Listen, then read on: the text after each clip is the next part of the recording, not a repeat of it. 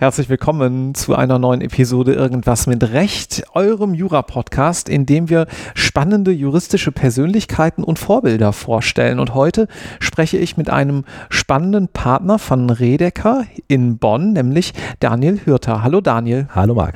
Ja, Daniel, erzähl mal, wie bist du hingekommen? Wo hast du studiert? Wie ging deine juristische Reise los? Hm, ja, ich habe in Bonn studiert, bin aber einen örtlich sehr langweiligen Lebenslauf, habe mich beruflich äh, örtlich nicht von Bonn wegbewegt. Ich habe äh, dann, Kommst du auch hier aus der Gegend? Ich komme hier auch aus der Gegend, 20, ja. 20 Kilometer von, äh, von Bonn entfernt. Okay. Mhm. Und habe dann im Rahmen des Studiums einen kriminologischen Schwerpunkt belegt gehabt, dann mein erstes Staatsexamen gemacht und äh, bin danach doch noch erstmal in einem kriminologischen Lehrstuhl geblieben oder habe dann da ein bisschen gearbeitet. Äh, aber schnell festgestellt, dass ich weder meine inhaltliche Heimat im Strafrecht sehe, noch dass ich mich an der Uni langfristig sehe in der Wissenschaft. Warum nicht? Ich hatte äh, das Gefühl, dass ich mehr mit in der Interaktion sein möchte. Also ich äh, mochte zum einen das Zivilrecht doch, doch sehr und zum anderen wollte ich irgendwie so ein bisschen mehr rauskommen. Also ich wollte ja ein bisschen mehr erleben. Ja? Mhm. Also das, äh, da, da schien mir die Perspektive außerhalb äh, der Uni gut.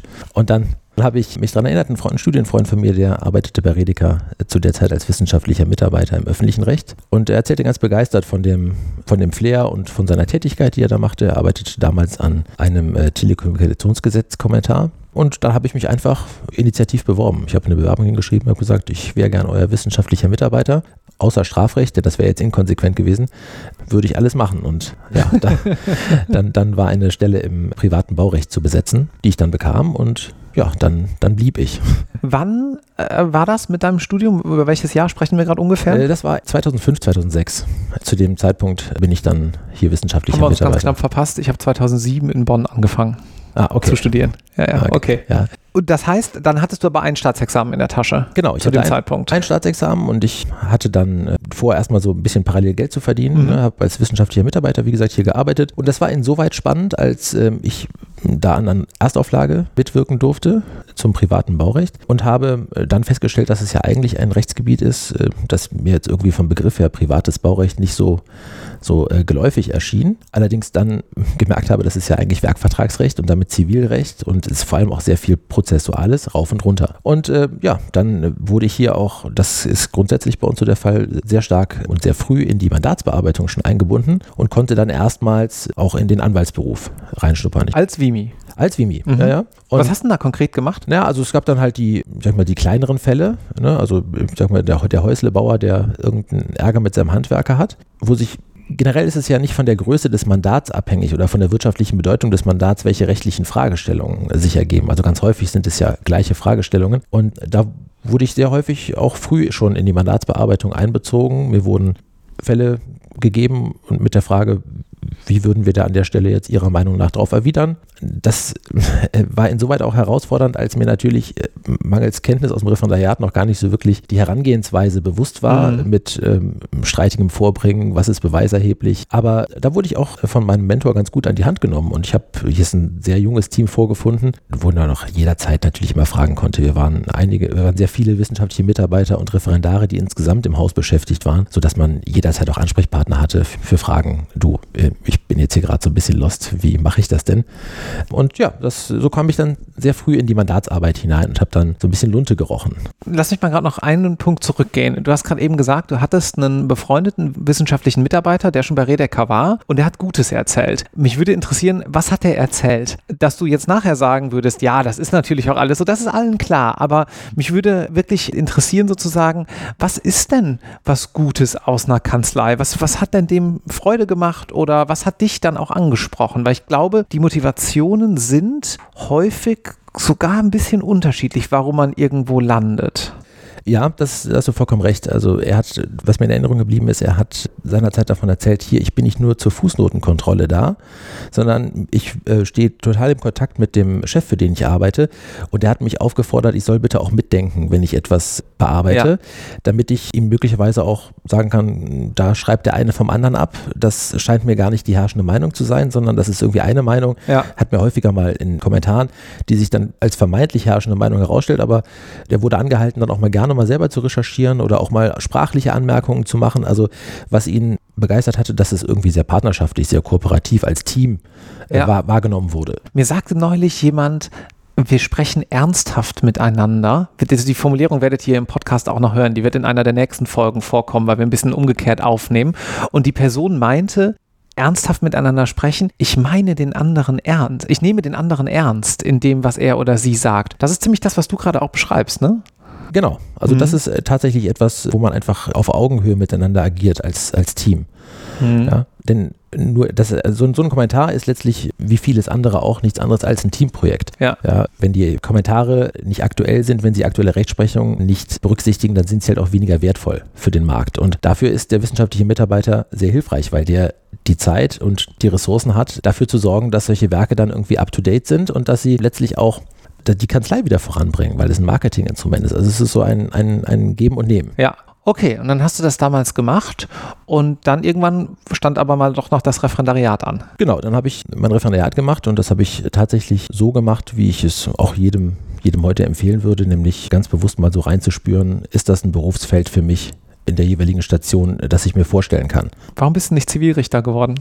Das war tatsächlich ein Gedanke. Also ich bin, ähm, also da, im Rahmen des Referendariats war das, äh, war das ein Gedanke. Das ist ja die erste Station, in der man ist und ich bin ganz bewusst zum Amtsgericht gegangen. Manche haben sich ja zu Spezialkammern irgendwie zuweisen lassen. Mir war es irgendwie sehr ich war sehr daran interessiert, mal so einen Einblick von der, wie ich mal sagen kann, Basis zu bekommen.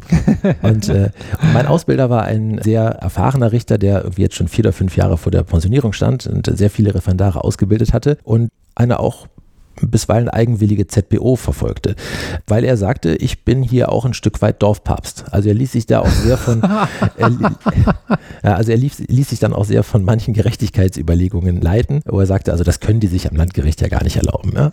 So, ja, Schön. Ne, das, ich will gar nicht behaupten, dass, es, dass das allgemeinerungsfähig wäre. Ich wollte damit nur sagen, also da ist man sehr an der Basis, man hat sehr viel mit den Leuten zu tun, man, man merkt die individuelle Betroffenheit häufig noch stärker als in landgerichtlichen Verfahren. Mhm. Ähm, natürlich ist dann, hat man auch einen hohen Mietrecht beträchtlichen Anteil an Sachen, die man bearbeitet. Aber das war eine sehr lehrreiche Zeit und ich habe, ich habe mir gesagt, also das ist ein Berufsbild, das ich mir durchaus äh, vorstellen könnte, als ich aus der Station rausging.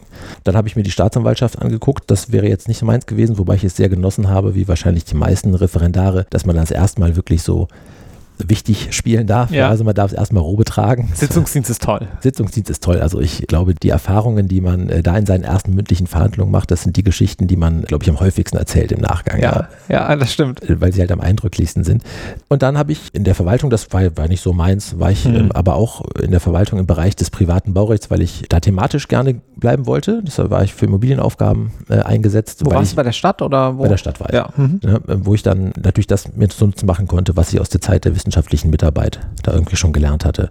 Die Anwaltsstation habe ich dann tatsächlich auch hier gemacht und ja, zu dem Zeitpunkt war das insoweit auch ganz charmant, als, als unser Sohn da geboren wurde und ich dann auch die zeitliche Möglichkeit hatte, dadurch, dass ich jetzt hier angekommen war, zu sagen, aber arbeiten Sie, wie es halt irgendwie so passt. Also ob jetzt, ob jetzt, wenn selbst wenn Sie sagen, Sie sind jetzt Montag, Dienstag, Mittwoch, Donnerstag da, wenn dann halt mal montags nicht, dann machen wir es andere Woche anders. Also das, äh, das war alles sehr, sehr gut und ja, ich hatte da auch keinen Gedanken, woanders hinzugehen. Wann wusstest du, dass du dann danach hier Anwalt werden würdest?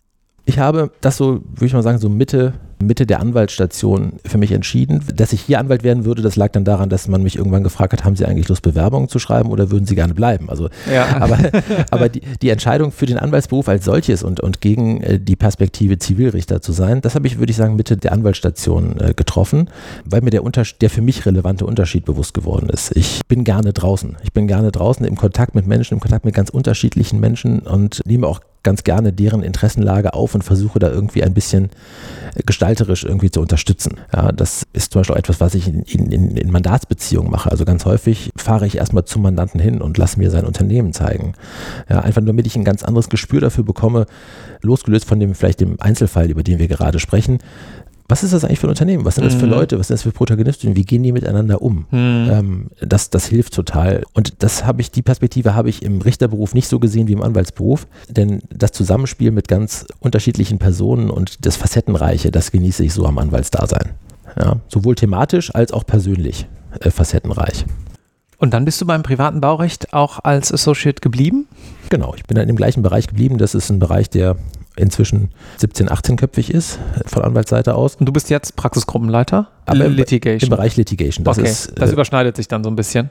Ja, also das ist, das ist nochmal ein etwas anderer Bereich. Also wir haben den Bereich des privaten Baurechts. Mhm. Ähm, das ist, sage ich mal, so meine materiellrechtliche Heimat, wenn man so will. Ja. Alle Kollegen haben eine materiellrechtliche Heimat, in denen sie hauptsächlich tätig sind oder in denen sie letztlich ihre, ihre Ausbildung, wenn ich mal so sagen darf, genossen haben. Was du ansprichst, ist die Praxisgruppe, die wir gegründet haben als, sag ich mal, zivilrechtliche Prozessführungs-Kernkompetenz-Team schlechtes Wort. Also eine, eine Abteilung, die wir gegründet haben, um letztlich die Mandatsführer auch in anderen Bereichen in zivilrechtlichen Mandaten unterstützen zu können durch prozessuale Kompetenzen. Mhm. Ja, also das ist die, die Struktur ist bei uns so, dass wir nicht wie in anderen Kanzleien vorsehen, dass das Mandat an dem, an der Stelle, an der es letztlich prozessual wird, von der Fachabteilung in die Litigation-Abteilung wandert, sondern damit erstmal die Mandatsbeziehung, die Vertrauensbeziehung nicht irgendwie ähm, verändert wird, dass einfach eine Kernkompetenz dazukommt. Also es kommt dann die Prozessführungskompetenz dazu, die strategisch unterstützt, beispielsweise bei Fragen Vorgehen im einstweiligen Rechtsschutz oder bei der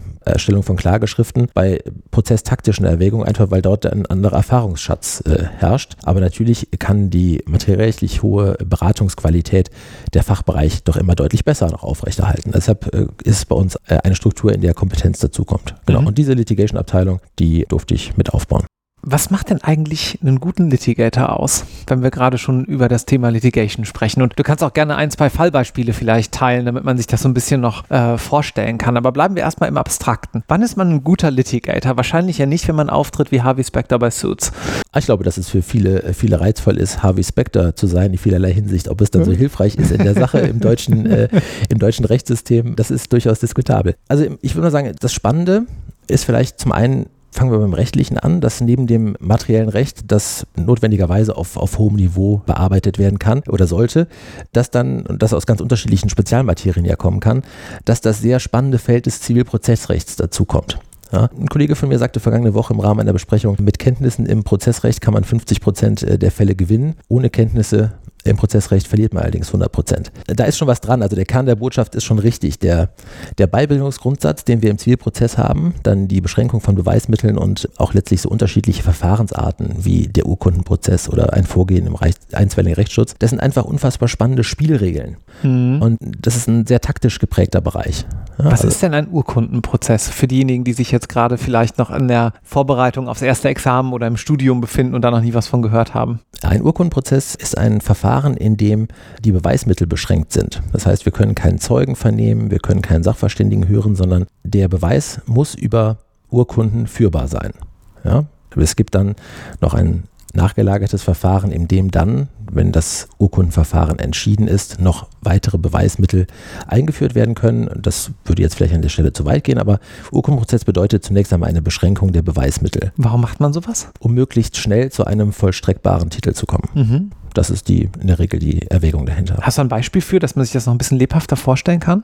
Naja, wenn ich letztlich einen Zeugenbeweis habe, also wenn ich Beweis, eine klassische Beweisaufnahme mit Zeugen, mit Sachverständigen, das sind da sehr, sehr zeitintensive Prozesse. Mhm. Also nicht nur, weil dort erstmal tatsächliche Feststellungen in nennenswertem Umfang noch getroffen werden müssen, sondern alleine den Vorlauf, den man braucht, bis man einen Verhandlungstermin hat, an den die Zeugen und die Parteien können, da vergeht sehr, sehr viel Zeit. Mhm. Wenn ich allerdings beispielsweise eine wirtschaftliche Schwäche auf der Gegenseite wittere oder aus irgendwelchen Motiven heraus möchte ich gerne schnell vollstrecken können, dann wähle ich dieses Verfahren wahren, wenn ich sage, dass ich meinen Anspruch, egal ob die Tatbestandsvoraussetzungen bestritten werden oder nicht, sofern ich sie mit Urkunden belegen kann und ich weiß, der andere kann das mit Urkunden nicht widerlegen, dann komme ich an der, auf der Stelle, an der Stelle zu einem Vollstreckungstitel. Okay, also es ist auch eine strategische Überlegung. Das ist eine, absolut eine strategische Überlegung, mhm. genau. Und deshalb sage ich, es ist ein sehr taktisch geprägter Bereich. Mhm. Was ich aber nicht minder spannend oder eigentlich noch viel spannender finde, ist das diese persönliche Komponente, mit der man da zu tun hat im Rahmen der Prozessführung. Und jeder, wenn du sagst, was macht einen guten Litigator aus, nach meinem Dafürhalten sollte jeder, der sich dafür interessiert, Prozessanwalt zu sein, mal so in sich reinspüren, habe ich denn wirklich Lust auf Leute? Habe ich Lust auf, ja, auch das Wahrnehmen der Zwischentöne und der Bedürfnisse und Befindlichkeiten, die da mitspielen und habe ich da vielleicht auch Fähigkeiten? Also sagt man mir das nach, mhm. dass ich mhm. das vielleicht kann oder das wären, glaube ich, ähm, wichtige Voraussetzungen. Also du musst ja dir bewusst sein, dass der Prozessanwalt verschiedene Blickwinkel einnehmen, einnehmen muss. Also zunächst einmal der Blickwinkel Richtung Mandant, also was ist die Interessenlage des Mandanten. Damit meine ich gar nicht die Interessenlage, die wir im, im materiellen Recht immer als Anfang des Prüfungsschemas äh, vor Augen haben. Ne? Also was, was, wer will was von wem woraus, sondern äh, hier meine ich die Interessenlage in unternehmerischer Hinsicht.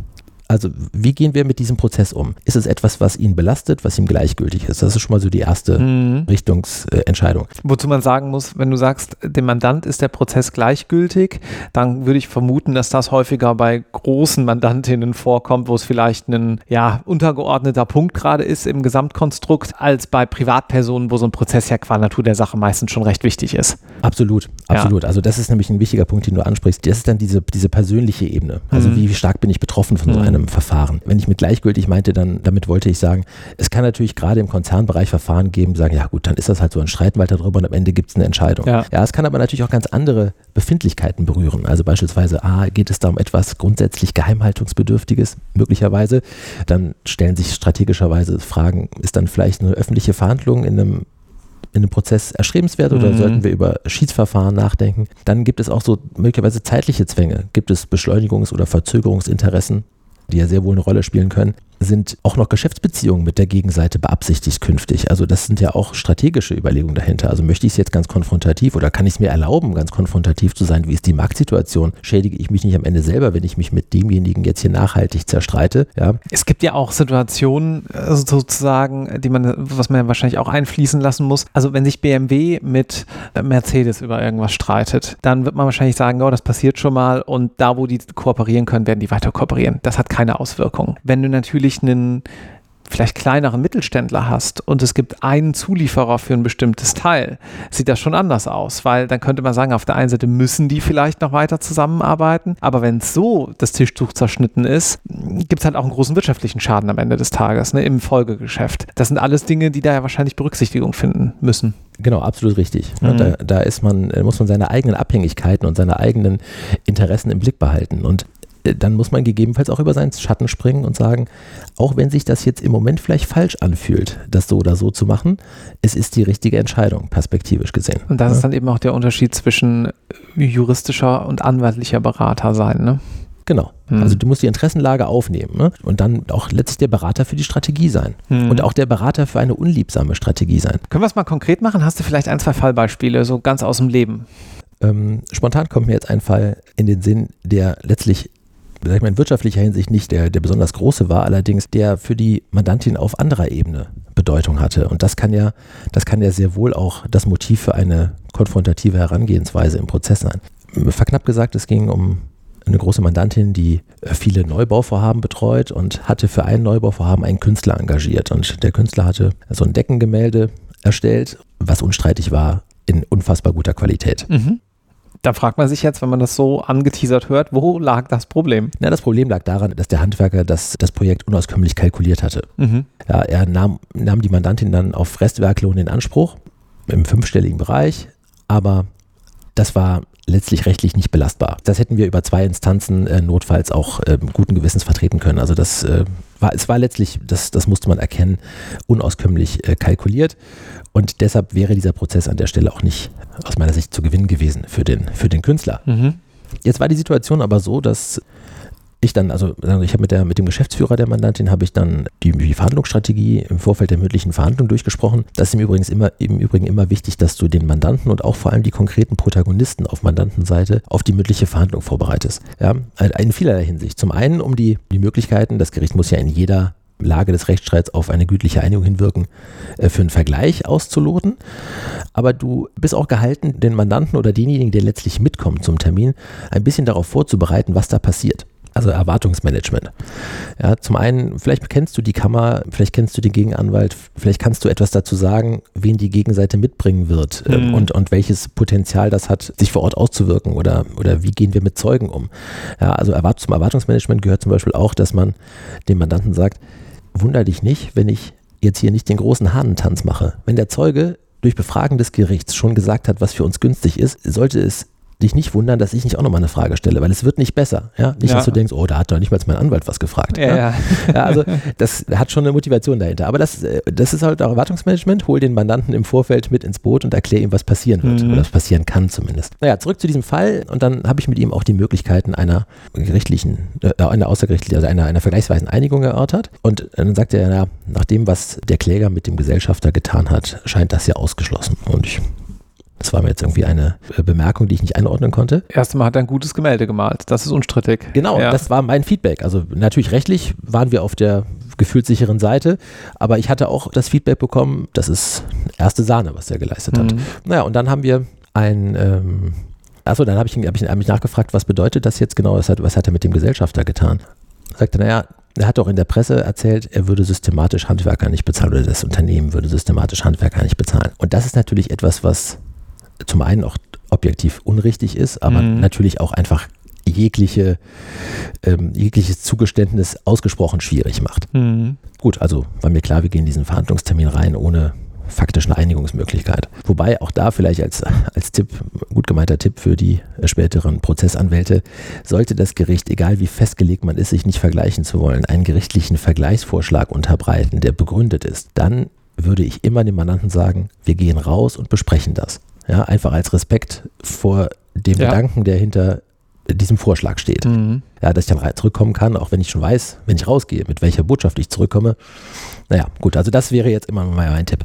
Jedenfalls an der Stelle, in diesem Prozess trug der ähm, Kläger dann sehr authentisch zu seiner künstlerischen Leistung davor und er berichtete in ja, fast schon berührender Art und Weise, wie er den Gesellschafter unserer Mandantin als Kunstliebhaber wertschätzte. Dann passten die ja eigentlich ganz gut zusammen. Ja, die passen sehr gut zusammen, zumal ich ähm, von unserer Mandantin auch vernommen hatte im Vorfeld, das ist so ein Ärger, dass der uns jetzt hier so blöd kommt, denn der ist so gut, mit dem könnten wir auch bei anderen Projekten sehr gut zusammenarbeiten. Mhm. Also eigentlich auch eine sich deckende Interessenlage. Mhm. Aber natürlich, das war ganz weit überlagert von dieser persönlichen, von diesem persönlichen Hintergrund. Und das Gericht hat uns ohne konkreten Vergleichsvorschlag rausgeschickt auf den Flur. Wir mögen uns auch bitte überlegen, mit welchem Vorschlag wir zurückkommen, mhm. äh, wie man den Rechtsstreit lösen könne. Unter dem Eindruck der Ausführungen des Klägers habe ich dann den Geschäftsführer meiner Mandantin gefragt, das ist jetzt ein etwas unkonventioneller Weg, aber wenn das doch tatsächlich am Ende nur darum geht, dass wir wissen, dass diese Leistung sehr werthaltig ist, dass sie sehr gut ist, wir wissen auch, dass wir es nicht bezahlen müssen, aber wir gerne künftig auch eine Geschäftsbeziehung aufrechterhalten würden, wäre es nicht ein gangbarer Weg, dass wir zumindest noch einen Schnaps drauflegen auf dem Betrag, der schon bezahlt wurde. Natürlich das Ganze auch ähm, sag ich mal, begleitet von einer, von einer Verschwiegenheitsklausel, damit am Ende gerade mit Blick auf den vormaligen Pressekontakt nicht der Eindruck entsteht, ah ja, jetzt habe ich auch noch, ne, das habe ich auch mhm. noch recht bekommen, denn er hatte wirklich nicht bezahlt. Zu Recht habe ich ihn in Anspruch genommen. Aber wäre nicht der, der Königsweg, dass der sich einfach bei dem Gesellschafter entschuldigt? Geschäftsführer guckte mich etwas verwundert an, weil es ja in der Tat keine Konstellation ist, die man jetzt alltäglich vorfindet. Und er sagte, das würde nach seinem Dafürhalten tatsächlich genau die Befindlichkeiten treffen.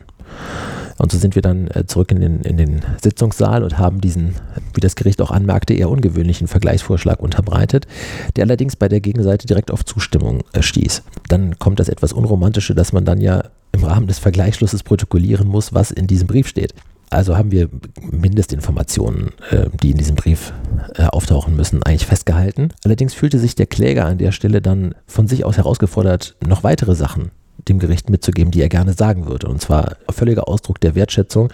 Das war auch alles total authentisch. Am Ende fragt er auch, ob er diesen Brief handschriftlich äh, übersenden dürfte. Also lange Rede, kurzer Sinn. Manchmal hat man dann Gestaltungsmöglichkeiten, aber manchmal sind auch bei überschaubaren Streitwerten die Interessenlagen so verfahren, dass man eine Ausgangsposition hat, die es, die es nicht, nicht einfach macht. Hm, hm. Und als Prozessanwalt braucht man aus meiner Meinung wirklich einen Spaß daran, die verschiedenen Befindlichkeiten und Bedürfnisse aufzunehmen und auch eine gewisse Fantasie sollte man mitbringen, wie man die berücksichtigen kann, ohne letztlich den Blick dafür zu verlieren, dass die Interessen des eigenen Mandanten natürlich die Handlungsleitenden am Ende sein sollen. Ich finde das spannend, was du gerade sagst, nämlich auch so ein bisschen wahrscheinlich eine Botschaft für diejenigen, die vielleicht jetzt in den nächsten Jahren hier bei euch anfangen, ne? wonach ihr da schaut, was euch wichtig ist im Bewerbungsverfahren. Wir kriegen ja ganz häufig hier die Zuschrift, hör mal, frag mal, wie das da so läuft. Ich würde den Punkt gerade mal ganz gerne parken mhm. und danach nochmal drauf zurückkommen in ein paar Minuten, weil mich zwischenzeitlich noch eine Sache interessieren würde. Du hast im Vorgespräch erzählt, ja, natürlich macht ihr auch DAX-Konzerne und ihr macht auch schon mal Klagen da innerhalb der entsprechenden Struktur, sei es mit dem Vorstand und der Geschäftsführung Versicherung und was weiß ich alles. Ich würde gerne auf einen praktischeren Fall nochmal hinaus, und zwar das Kölner Stadtarchiv, wo ihr auch ähm, mhm. aktiv wart. Einfach, weil man sich das sehr gut auch vorstellen kann. Also für diejenigen, die nicht hier aus der Gegend kommen, in Köln sollte ein Stadtarchiv, ich glaube, renoviert oder neu gebaut, nee, renoviert werden, ne? beziehungsweise Nee, das musste renoviert werden, weil darunter, darunter sollte eine U-Bahn Genau, gebaut es ging, werden. es ging um den U-Bahn. Es ging genau. um die U-Bahn, genau. Und dann ist es eingestürzt. Ganz tragisch. Ich glaube, zwei Menschen sind ums Leben gekommen damals. Und jetzt war die U-Bahn on hold. Die ist auch nicht fertiggestellt worden. Das Stadtarchiv war teilweise weggebrochen. Im wahrsten Sinne des Wortes, da ist einfach ein Haus in den Erdboden gefallen. Und das war dann am Ende ein unfassbar komplexer auch Rechtsstreit, ne? den ihr teilweise begleitet habt, in einer Facette jedenfalls. Genau, wir haben, Ja. wir haben den über, über sehr, sehr viele Jahre haben wir, haben wir die Verfahren begleitet für einen der Arge-Partner, äh, die damals die Bauausführung übernommen hatten. Es ging um zwei selbstständige Beweisverfahren, also auch eine prozessuale Besonderheit insoweit, als rechtliche Fragen in diesem, Verfahrens, äh, in diesem Verfahren zurückgestellt werden und es erstmal um die tatsächlichen Feststellungen geht, die im Vordergrund stehen. Also hier ging es dann konkret um zwei äh, selbstständige Beweisverfahren. Zum einen zur Schadensursache. Was ist da eigentlich genau passiert? Mhm. Damit natürlich auch die Frage der Verantwortlichkeit. Und das zweite ist die Frage, wie hoch ist der Schadensumfang, über den wir reden? Also was ist denn hier eigentlich zu Schade gekommen, zu Schaden gekommen? Ja, da kann man natürlich trefflich darüber streiten. Wenn jetzt Archivdokumente zerstört wurden, sind das jetzt, müssen wir die jetzt, wenn die verfilmt sind, reicht die Reproduktion oder muss das Originalpapier rekonstruiert werden? Also Mhm. das sind natürlich Sachverständigenfragen zum Teil. Was ist möglich überhaupt? Und, Mhm. äh, und das ist ausgesprochen spannend. Und das haben wir über viele Jahre begleitet. Ne? Und dann haben wir, also das, das war natürlich für mich, da war ich ja Berufsanfänger. Das hat tatsächlich sehr viel Spaß gemacht, weil man, weil man so viel lernen kann. Man kann so viel lernen von den, von den Fähigkeiten anderer Disziplinen, seien es Sachverständige, Architekten. Ähm, Also das ist ein schönes Lernfeld, äh, Prozessanwalt oder generell Anwalt im umfangreicheren Rechtsgebieten äh, zu sein, weil man ja tagtäglich die Möglichkeit hat, ein bisschen äh, schlauer ins Bett zu gehen, als man aufgewacht Mhm. ist. Und du hast gesagt, ihr hattet irgendwie teilweise über 20 Beteiligte? Genau, also diese, diese Schriftsätze wurden, wurden im Verteiler von weit über 20 Parteien verteilt. Das kann man sich ja vorstellen. Bei solchen Baumaßnahmen hat man eine, eine Vielzahl von Unternehmen, Subunternehmen, Planern, anderen Projektbeteiligten, deren Verantwortlichkeit naturgemäß am Anfang völlig fraglich ist. Mhm. Also alle, alle äh, fischen ein bisschen im Trüben. Deshalb hat man viele Protagonisten auf dem Spielfeld und ähm, jeder möchte natürlich seine eigene Position da möglichst sichtbar machen. Hier kam die Besonderheit dazu, dass wir auch die Staatsanwaltschaft mit im Spiel hatten, weil das natürlich deren Tatort war, auf dem die Beweiserkundung stattfand. Ah ja, hm. Okay. Und sag mal, du hast mir was von einer Unterwasserkettensäge erzählt. Ich finde, dieser, dieser kleine Teil, der ist eigentlich zu gut, um den nicht in dem Podcast aufzunehmen. Was ist denn das? Die Erkundung zur Schadensursache erfolgte äh, großteils unter Wasser und dann wurden Taucher eingesetzt, die halt dann die Gerätschaften einsetzten, um die, die Erkundung dann durchführen zu können.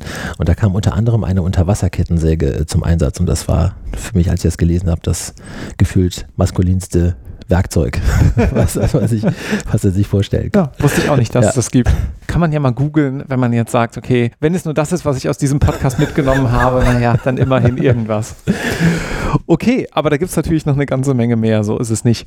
Dann zurück zur eigentlichen Frage, nämlich du bist jetzt irgendwie hier Partner bei Redecker, du äh, führst sicherlich auch das ein oder andere Bewerbungsgespräch, du hast gesagt, es gibt im Prinzip zwei Teams, einmal das sozusagen Litigation-Team, was ihr gegründet habt, dann nochmal das ganze private Baurecht, da gibt es Überlappungen, ihr kommt teilweise dazu, wenn es entsprechend dann auf prozessuale Fragestellungen ankommt. Wir haben jetzt sehr viel gesprochen über die Anwaltspersönlichkeit. Ich finde, du hast sehr viele gute Tipps gegeben zum Anwaltsdasein, wonach man auch schauen kann bei sich selbst, ob man jetzt Anwalt werden möchte oder vielleicht doch sich woanders wohler fühlt. Aber worauf achtet ihr denn bei der Frage, ob jemand wirklich eine Anwaltspersönlichkeit sozusagen ist? Aber Ich kann dann natürlich dir in erster Linie nur sagen, worauf, worauf ich persönlich achte, weil, weil wir nicht, wir sind ganz, und das, das finde ich so charmant an dieser Sozietät, dass wir kein uniformer Haufen sind. Also Mhm. unser, unser Claim lautet, was uns verbindet, ist Persönlichkeit und an allen Ecken und Enden merkt man den. Ja? Also man merkt, dass wir tatsächlich jeder die eigenen Entfaltungsmöglichkeiten hat und wir alles andere als uniform sind, trotzdem von einem gleichen Werteverständnis und der gleichen Arbeitseinstellung getragen. Also das ist, das ist so das Übergeordnete. Deshalb kann ich vielleicht nicht für jeden Kollegen sprechen, wie er in, in äh, Bewerbungsverfahren vorgeht. Aber mir kommt es darauf an, natürlich, dass die notenmäßigen Voraussetzungen passen müssen, sage ich mal so, das ist das eine, wobei das auch nicht ganz sklavisch alles gehandhabt wird. Wir haben jetzt da immer noch einen Blick dafür, dass es auch in der Examenssituation äh, mal passieren kann, wenn du acht Klausuren in zwei Wochen schreibst, glaube ich, ähm, ob du da jetzt einen Punkt mehr oder weniger hast, das, ähm, das ähm, ist sehr häufig den individuellen Situationen geschuldet Ja. und nicht den grundsätzlichen juristischen Fähigkeiten. Mhm. Aber was, was mir bei der Frage Anwaltspersönlichkeit wichtig ist, ist, dass ich ähm, ein Gespür dafür entwickle im Rahmen des äh, Bewerbungsgesprächs, hat derjenige sich schon mal damit befasst, was eigentlich ein Anwalt ausmacht. Warum, warum möchte der Anwalt sein? Ja? Also kommt das, wird das deutlich. Ne? Also das, diese, diese, diese Punkte, die ich eben angesprochen habe. Also möchte ich in Kontakt sein? Möchte ich auch vielleicht ein bisschen unterwegs sein? Verschiedene Gerichte äh, kennenlernen? Möchte ich äh, letztlich Interessenvertreter sein? Also bin ich in der Lage, letztlich mit Wohlwollen den Leuten zu begegnen, erstmal zu sagen, okay, jetzt nehme ich erstmal nur auf und dann versuche ich irgendwie strategisch zu begleiten.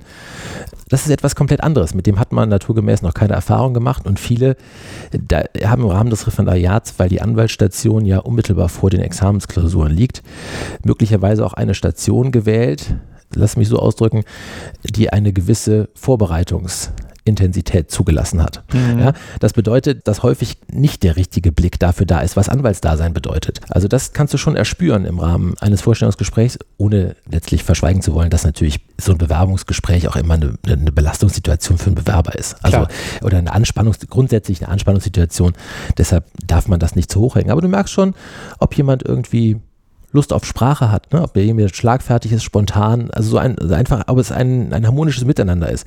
Denn so, wenn ich ja sage, wichtig ist mir der persönliche Umgang, den du mitbringen musst im, zum Mandant, zum Gericht, zum Gegner, genauso siehst du es ja in einem Vorstellungsgespräch. Also ja. Äh, matcht das irgendwie. Also hast du irgendwie ein cooles Gespräch, hast du irgendwie das Gefühl, das passt auf persönlicher Ebene. Das ist mir, das ist mir sehr wichtig. Ne? Dass, dass eine Vorstellung vom Anwaltsberuf besteht, äh, was das bedeutet, dass man das authentisch irgendwie für sich merkt, dass, das, dass es irgendwie sich gut anfühlt, Anwalt sein zu wollen. Und ja, dass man irgendwie so ein bisschen, ja, so, so ein zupackender, verbindlicher Typ ist. Ja. Ich glaube, ein besseres Schlusswort hätte man für diesen netten Plausch gar nicht haben können. Vielen herzlichen Dank, Daniel. Ich danke dir, Marc. Gerne wieder. Tschüss. Tschüss.